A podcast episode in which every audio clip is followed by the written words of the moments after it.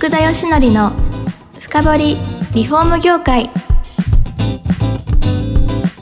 この番組はリフォーム事業のためのネットワーク戦力住宅会社のブランディングを支援するルームクリップ公認家づくりパートナー住宅事業経営者の初めてを支援するランリグの提供でお送りします。皆さんこんにちは。さあ今週も始まりました。福田義則の深掘りリフォーム業界第145回目パーソナリティの福田義則です。今回から4回にわたってご出演いただきますのは株式会社オリズムの西堀治さんです。西堀さんのプロフィールを紹介します。1970年9月生まれ、福井県小浜市出身。大学卒業後、中央住宅の戸建て分譲事業の営業後、サラサホームに入社。注文住宅の店長などを経験後、サラサホーム、ギャブハウス、TD ホーム、インデュアホーム、ベリーログ FC 本部事業に携われました。システム室で FC 加盟店150社のネットワークを構築。その後、同社取締役部長に就任し、FC 店の営業や公務研修、グリーン化補助金グループの運営責任者や指定メーカー仕様の決定責任者など幅広い業務に従事されました。2017年に独立し、2022年法人化し、株式会社オイズムを設立。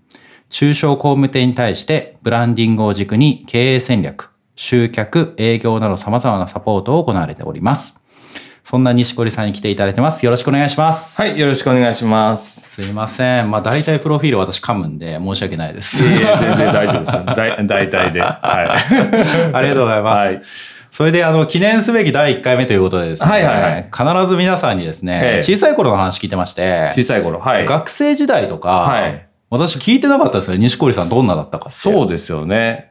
はい。あとね、学生時代っていうと、大体あれなんですよ。僕はあの、東京経済大学っていうところにいたんですけど、まあ、はい。ありがちな、あの、経済学部で入って、あの、勉強しないパターンの、まあ、学生だったんですけど、はい。で、な、まあ、何やってたかっていうと、ええあの、大学時代スキー部に入ってて、でも一応あれですよ、あの、体育会スキー部っていう、あの、もうミーハーじゃない、あの、あ。がっつりあの、会の時はこう、爪襟を着ていくようなところにいへて、で、そこにまあ4年間、あースキー部でずっとやっていあて、じゃあ大会とかもちゃんとこう。だ出てました、出てました。だからまああの、はい大回転とかダウンヒルとか、おスラロームとかはやってはいました。まあ弱かったですけどね。いやいやいやいや、はいはい私も北海道出身なんでスキーやってたんですね。あそうなんですねいや、そら大会とか出るとちょっとレベル違いますよ。あーでも多分ひょっとしたら福田さんの方がうまいかもわいからない。やいやいや、そんなことない。え、今でもスキーやられたりするんですか？今は、えっ、とね、ただ、あれなんです。体力が落ちるとともに、はあのだんだん下手になっていくんですよ。はいだから今はあんまり面白くないんで、あはいの、ボードに切り替えて、ボードはまたゼロからだったんで、い。ええそっちの方がこう、上手くなる感じがあるから、そっちの方が面白いんで、最近はちょっとボードあ、ですよね。そうなんですね。はいはいはい。私もたまに。に行くと足ガクガク言って、もそう大変なことになる。そうそうそう。だからね、うん、そう。やっぱりね、こう、なんか面白いことにこう、ちょっとずつやってった方が、こう、悪くなることはあんまり感じない方がいいなと思ってて。ええはい、やってますね。いや、いいですね。でもはいそうやって、冬にこういうウィンタースポーツをやられ。そうですね。ええいや、でも忙しい中よくできますね。忙しい中はそうですね。はいまあ時間をなんとか作ってやってるような感じですよね。ああそうなんですねうそうです、そうです。で、それで学生時代そういう形でスポーツをされた後に、はいまあ住宅会社に行かれるわけじゃないですか。そうですね。ええ何かこの住宅会社選ばれた理由はあったんですか？住宅会社選んだ理由って特にはなかったんですけど、はい。あの、まあ就職活動していく中で、えあの、そうですね、僕、バブルが弾けるか弾けないかぐらいだったんですよ。ええ。で、業界のことをいろいろ調べていくと、あ、これからまだその住宅とか建築っていうのはすごい伸びていくっていうようなイメージがあったので、まはいあそういった仕事をしていきたいなっていうふうな形で、まあ住宅業界に入っていったって感じですかね。なるほどはいはい。最初は分譲をやられてたんですね。そうですね。会社が、あとまあ中央住宅っていうところだったので、まあはい分譲もあり、注文もあり、いろんなものがあったんですけど、はいで、その中でこう、あの、新卒で入る適正検査ってあって、はい。で、えー適正検査で私はまあ、あの、業界はその、そういう業界だったんですけど、営業あんましたくなかったんですよ。えあの、ノルマとかあるじゃないですか。まあそうですねだから営業嫌だから、あの、総務が良かったんですね。で総最初から総務総務で土日休みで、はいあの、定時で帰れたらいいなっていう、その業界はそうだったんだけど、ええ結構そういう風な形で、まあ、あの、考えてたんですけど、適正検査したら、あの、いや、あなたは営業しかありえませんって言われて、まあ、今は良かったなと思ってますね。あそうですかはいで、その流れで戸建て分譲っていう風な形で、まあ、あの、分譲事業。でえ、どちらかというと、あの、分譲が主力だったので、はい。はい。で、そこの主力の事業部に入れていただいて、やらせていただいたって感じですかね。なるほど。はい。バンバン売ってたんですか、じゃあ。そうですね。結ええ構あの時は一発とかあって、はい一発とかわかります？あの本を買いに来た人が帰りにちょっと分譲を見に来て、相馬接客して、あの、夜には契約みたいな。ああ、そのまま決める。はあーでもその僕が入る前はあれですよ、並んでたらしいですからね。い。あの、家が欲しくて。あ、そんな状況そんなじっかそんな時代バブル、バブルですからね。そういう時代です確かにはいただまあそれがもうだいぶ陰ってきて、まあ並ぶはなくなったんですけど、あはいの来た人にか対してこう接客をして、あの、その当時でいう、今はもう言わないですけどね、欧州和法っていうこう、それをこうはい磨きに磨いて切り返しをどうするかみたいな、なるほど。そういう営業をずっとしてましたね。いや、その場で決める夢のような話ですね。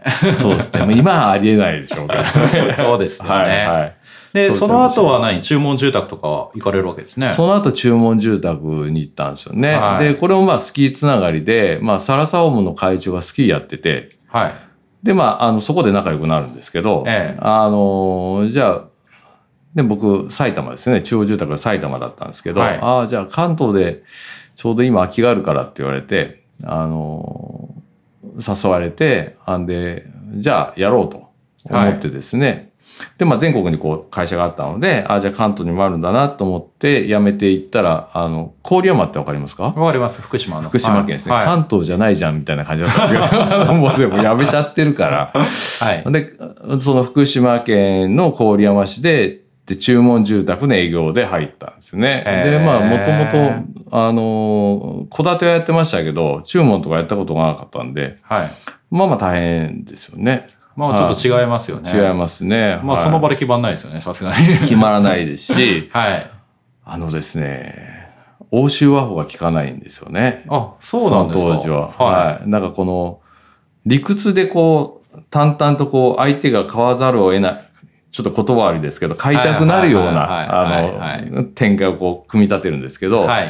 あの、まずそれをやるとですね、信頼関係が築けないんですよね。はい地方の方は。うんうん。だからこのなんか、騙しに来た、売り込みに来たみたいな形の、はいやっぱりイメージを持たれるので、結構売れなかったですね。あーのそうですか売れなかったかな ?10 ヶ月ぐらいゼロが続いたような気がするんかな。じゃあでも1年以内にはちょっとそこを改善し。そうですね。ええだからその中で、こう、あの、遠くの方とかあれなんですよ。あの、鍵家とかあんまかかってないんで、はいあの、その時入ってたおばんですって入っていくような感じなんですよね。ええで、その、あの、こんばんはってこう、礼儀正しく入るのをやめて、あの、そういう風な形でやり取りをして、だから最初に人間としてお互いにオープンに付き合うことが大事だなっていうのはちょっとそこで覚えたような感じだったんですけどね。なるほどそれまではこう理屈で全て攻めてたので、まあ相当感じ悪かったやろうなと思いますけどね。あでもまあそういう意味ではその違う手法みたいなそこでまた学んでっていうことですよね。そうですね。そうですね。まあそこでこう人と人が、あの、つながることってその物を売るんじゃないんだなっていうのはその時に気づいて、まあそれから結構順調に受注は取れたので、えーはい、よかったですけどね。ところが今度は、あれじゃないですか。B2C だったのが B2B の FC 事業とか、そうですねわることになったわけですよね。はいはいはいはい。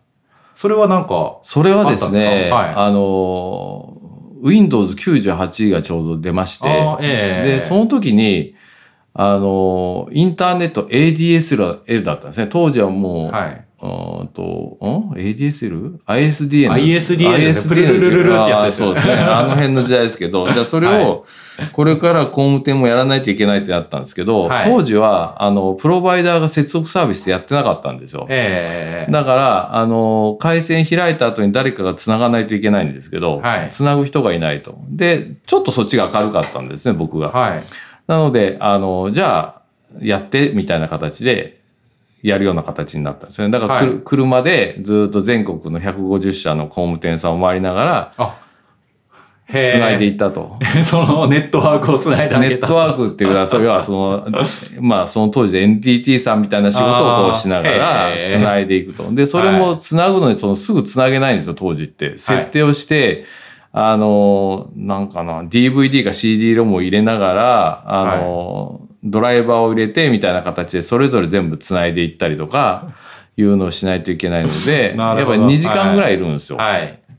だ2時間ぐらいいると、やっぱ喋るんですよね。やっぱ工務店さんの社長とかはいまあねあの、いや、うちこうなんだよね、とか、はいはいいや、こうやってこうなんだよねって言って、で、終わったらご飯食べに行こう、食べに行くじゃないですか。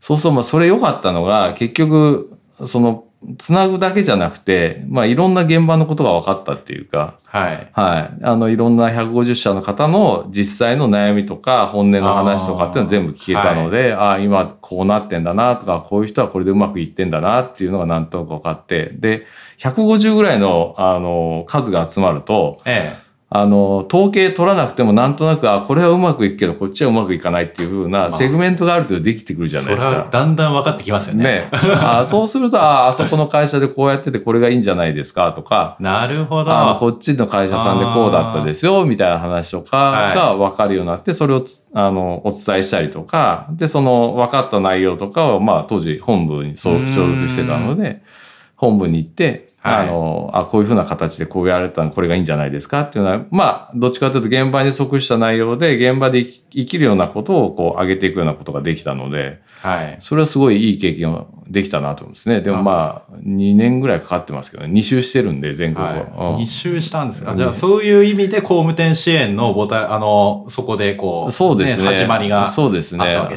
はい。それが一番最初の始まりかなって感じですね。へーはじゃあそういった形のからどんどんそういうあの工務店の支援をこう進めていってっていう、そういう感じなんですかね。い。えー、そうですね。ええそうな、えっ、と、その前段で、で、はいそうなった時に、あの、売るものがないってなったんですよ。はい。だ売るものがないっていうのは当時その企画住宅とか、あの、まあ、商品とかっていうものが時代に即したものがこう、なかったんですよね。はいで、それを、あの時代に即した商品の開発が必要じゃないかっていうことで商品開発とかっていうふうな今度にこの部署替えになって、ええで、その中でまあこれからどんな家が売れていくかっていうことでずっとこう商品を作っていくような形がスタートかなって、本格的なスタートはそんな感じだと思いますね。あーはい、いや、でも B2C も分かってですよ。縦売り注文分かって、はい。工務店の悩みも分かり、はい。まあ、幅広く携わってましたよね。そうそう。だからまあおかげさまでって、だからそのはい。経験しないとわからないこととか、ええ。あの、教わってわかることではないことを経験の中でこう、なんですか、別軸の仕事をしながら、なんかそこにこう集まってきたっていうのはすごくありがたいなというふうに思ってますね。なるほどはい、はい。まあそうした中で様々経験してですよ。はいまあ2020、あ、17年かには独立するってことになったんですけど、はいはい独立のきっかけはどんなだったんですか、独立のきっかけはですね、はいあの、まあ一つは、えっ、とですね、住宅の商品開発を僕はずっとしてたんですけど、ええで、その時に、あの、衣装的な商品開発っていうのは作れるんですね。はい。だからあの集客のための商品。だあ、この家かっこいいから行ってみようってお客さんが思う商品はあの作れるんですけど、はい実際にお客さんが来られた時に、じゃあその断熱的なこととか耐震なとこ、こあー断熱、耐震、はいあとは、あーそのヒアリングをしてお客さんに合わせたプランを作るっていう風なことが、あの、現場で工務店さんがスムーズにできるっていうのはなかなか難しいっていうのがやっぱあったんですよ。はい。で、それまでの、あの、住宅市場がどうだったかっていうと、あの、企画のプランが100プランか200プランありますっていうふうになった時に、うんその中にお客さんの要望に一番近いものを選んで、それを多少変更してお客様に提供するというふうなやり方で、それでよかったんですね。はいお客さんもそれで満足されてるっていうふうな、あの、マーケットがそうですね、今から5年ぐらい前まで結構そんな形で来てたと思うんですよ。うんうんはい。で、その後の僕の感覚値で言うと、本当にもう形が変えれない完成された企画住宅か、本当に価値がある注文住宅うん、プランニングされたものじゃないと生き残れないなっていうのは二極が進んできたんだけど、はい。そっちになかなかシフトできなかったと。で、今の業務自体も、あの、辞めるわけにはいかないので、あええ。の会社内いればですね、あはい。それは続けないといけないので、で、ちょうど、おどういくつかな、50前だったんですよ、年齢が。はいはい。だからこれから10年かけて、そこのお工務店さんがちゃんと家づくりができるとか、性能だったりとか、ん。そういったものを担保して、あの、もうちょっとなんですか、マーケティングから家づくりの方に寄ったところから、マーケティングを考えていく必要があるなと思って、はい。で、それはもうちょっとやめて、自分の考えでやっていくしかないなということで、まあ、独立したっていうふうな感じですかね。なるほど、はいはいそれで本格的にそういうことをやりたい工務店にこうサポートをしてるっていう現在があるわけですね。そうです、そうです。はい。いやー、ちょうどぴったり時間ですよ。完璧ですね。あそうですか。えっ、と、次回は、はい具体的にどんなことをされてるか、はい。そこあたりなんかを、はいあのーお話をぜひですね、西小路さんにまた伺っていきたいというふうに思います。はい。えっ、と、本日はですね、えっ、と、オリズムの石森さんに来ていただきました。えっ、と、本当にどうもありがとうございます。はい、ありがとうございました。この番組は住宅業界に特化したコンサルティング会社ランリグが長年業界の今を追いかけてきた福田義則をパーソナリティに迎え確かな実績を持つスペシャリストを毎回ゲストにお招きしてお送りする番組です。